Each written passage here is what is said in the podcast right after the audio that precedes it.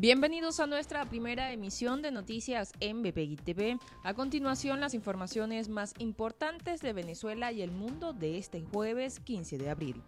En Argentina se impuso toque de queda, restricción en los horarios comerciales a solo 10 horas de trabajo y el cierre de las escuelas en la ciudad de Buenos Aires, según un dictamen del presidente Alberto Fernández.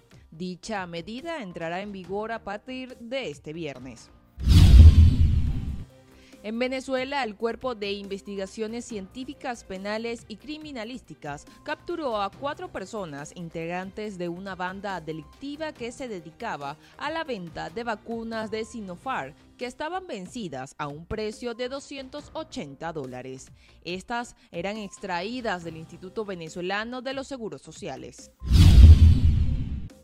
La Guardia Nacional acudió al Instituto Venezolano de los Seguros Sociales ubicado en La Guaira para cancelar una jornada de vacunación dirigida al personal médico y personas mayores de 65 años, sin ofrecer razón de la suspensión de la inmunización.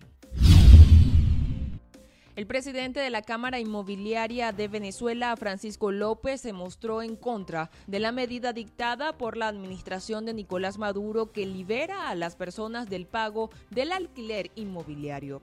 Argumentó que la decisión provoca una deuda en el sector y en el caso de los comercios que continúan abiertos, se debería pagar la cuota del arrendamiento. El Sindicato de Trabajadores de la Universidad Central de Venezuela rechazó el pago de los salarios a través del sistema Patria y a su vez exigió mejores sueldos, los cuales son de 3 dólares mensuales. También denunció que les fue retirado un bono que representaba el 80% de lo que devengaban. Para el desarrollo de estas y otras informaciones, los invitamos a sintonizar nuestra señal en vivo y contenido on demand en bpitv.com o a través de Roku, Apple TV, Amazon Fire y nuestro canal de YouTube. Síganos en las redes como arroba bpitv.